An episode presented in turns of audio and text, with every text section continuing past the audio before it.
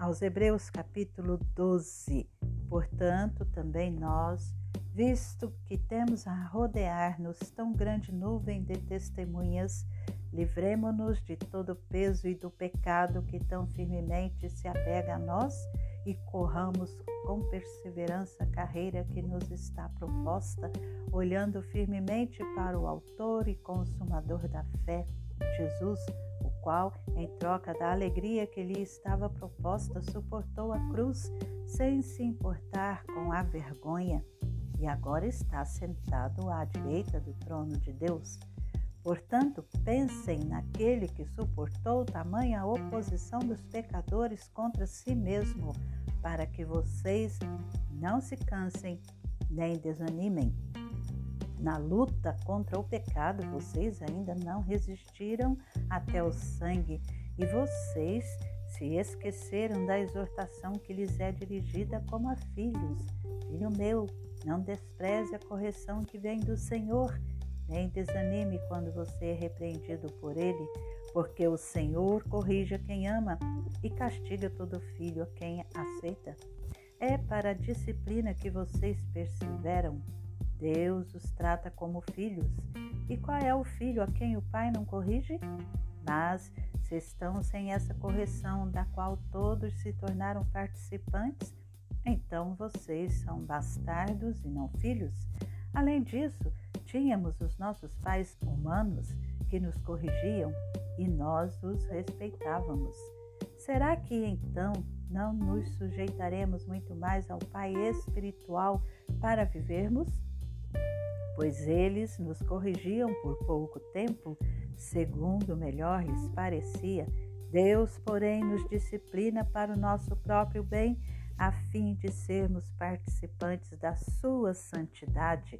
Na verdade, toda disciplina, ao ser aplicada, não parece ser motivo de alegria, mas de tristeza. Porém, mais tarde, produz fruto pacífico aos que têm sido por ela exercitados, fruto de justiça. Por isso, levantem as mãos cansadas e fortaleçam os joelhos vacilantes. Façam caminhos retos para os seus pés, para que o manco não se desvie, mas seja curado. Procurem viver em paz com todos e busquem a santificação, sem a qual ninguém verá o Senhor.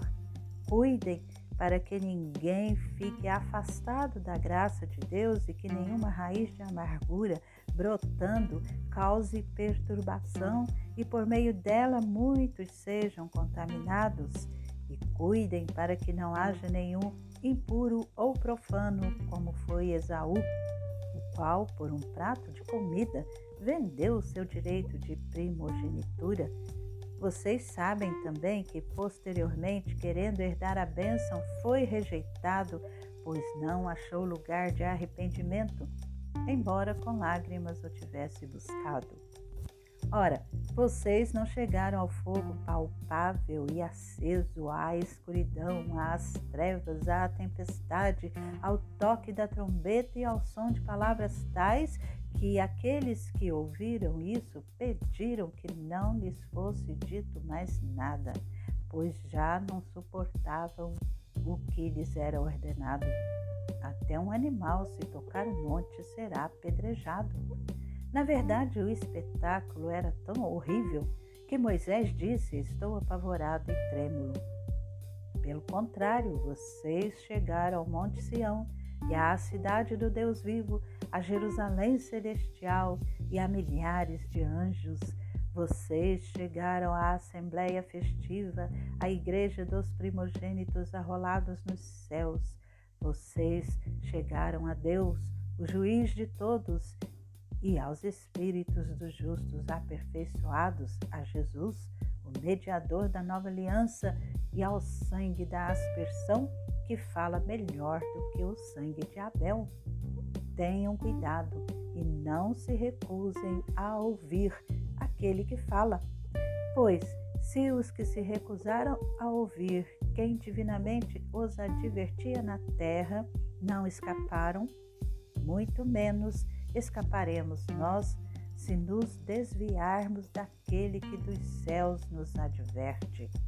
Naquele tempo, a voz dele abalou a terra, mas agora ele promete, dizendo: Mais uma vez, eu farei tremer não só a terra, mas também o céu. Ora, as palavras mais uma vez significam a remoção dessas coisas abaladas, ou seja, das coisas criadas, para que permaneçam as coisas que não podem ser abaladas.